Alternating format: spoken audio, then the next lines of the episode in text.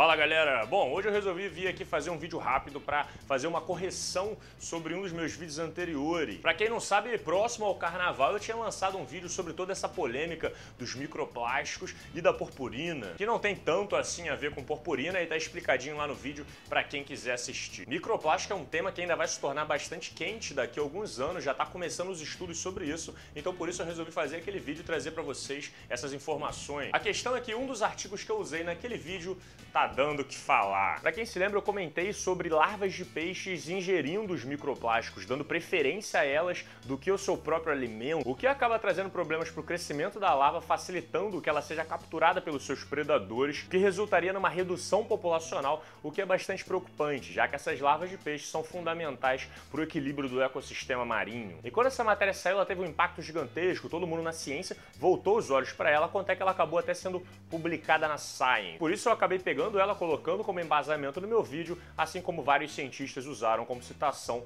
nas suas publicações. Agora, o problema é a Science Errou, meu irmão. A parada é que para você publicar na Science não basta você ter só os resultados, eles exigem também que você forneça todo o banco de dados que você utilizou para chegar naqueles resultados. Mas como o assunto era quente, eles acabaram já publicando enquanto os cientistas forneceriam todo o banco de dados para eles poderem armazenar lá e deixar disponível para o público. Agora o problema é que quando a matéria entrou no ar, meu irmão, vários cientistas do mundo desconfiaram muito da metodologia que foi usada ali. Ó, tem muita coisa errada aí, hein, cara. Um estudo desse nível, dessa proporção, não tem como ser feito da forma como está dizendo que foi feito. Cadê os, os dados? Eu quero analisar isso aí melhor. Pois é, quando os cientistas começaram a desconfiar do artigo, a Science começou a cobrar ainda mais os cientistas que foram os autores da publicação a lançar logo os bancos de dados para deixar disponível para todo mundo. Acontece que quando a Science cobrou eles, o que, que eles responderam? Putz, cara, você não sabe o que aconteceu. Eu tava colocando os dados e aí o meu laptop foi roubado com todos eles, cara. Você acredita nisso? Eu perdi tudo. Ah, pô, que merda, hein? Tá bom, mas você não fez nenhum backup desses dados? É, então, a gente tentou fazer, mas o servidor da universidade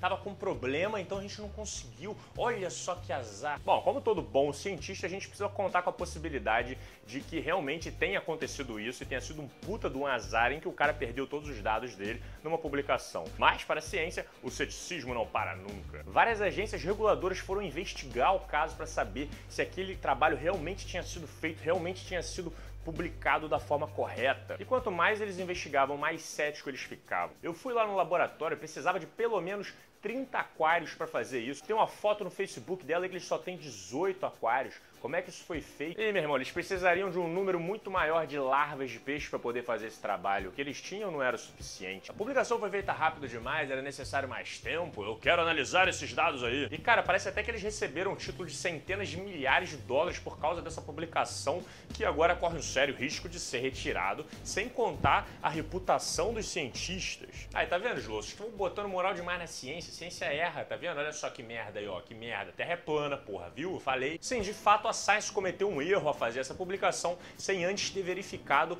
e garantido que todo o banco de dados estava lá armazenado direitinho disponível para o público. Mas agora, o mais sensato a se fazer quando você identifica um erro é você disponibilizar e escandalizar esse erro para todo mundo, para que as pessoas não errem junto com você. E foi exatamente isso que a Science fez já há alguns meses, ela vem fazendo publicações atualizando a todos os seus leitores sobre essa treta, assumindo o que aconteceu e tentando fazer uma cobertura jornalística melhor melhor possível sobre o caso. Eu comentei sobre isso no meu vídeo Como Fazer uma Boa Pesquisa. Todo mundo está suscetível a errar, só que essas grandes plataformas, quando elas erram, se elas são sérias, elas vão alertar todo mundo do erro.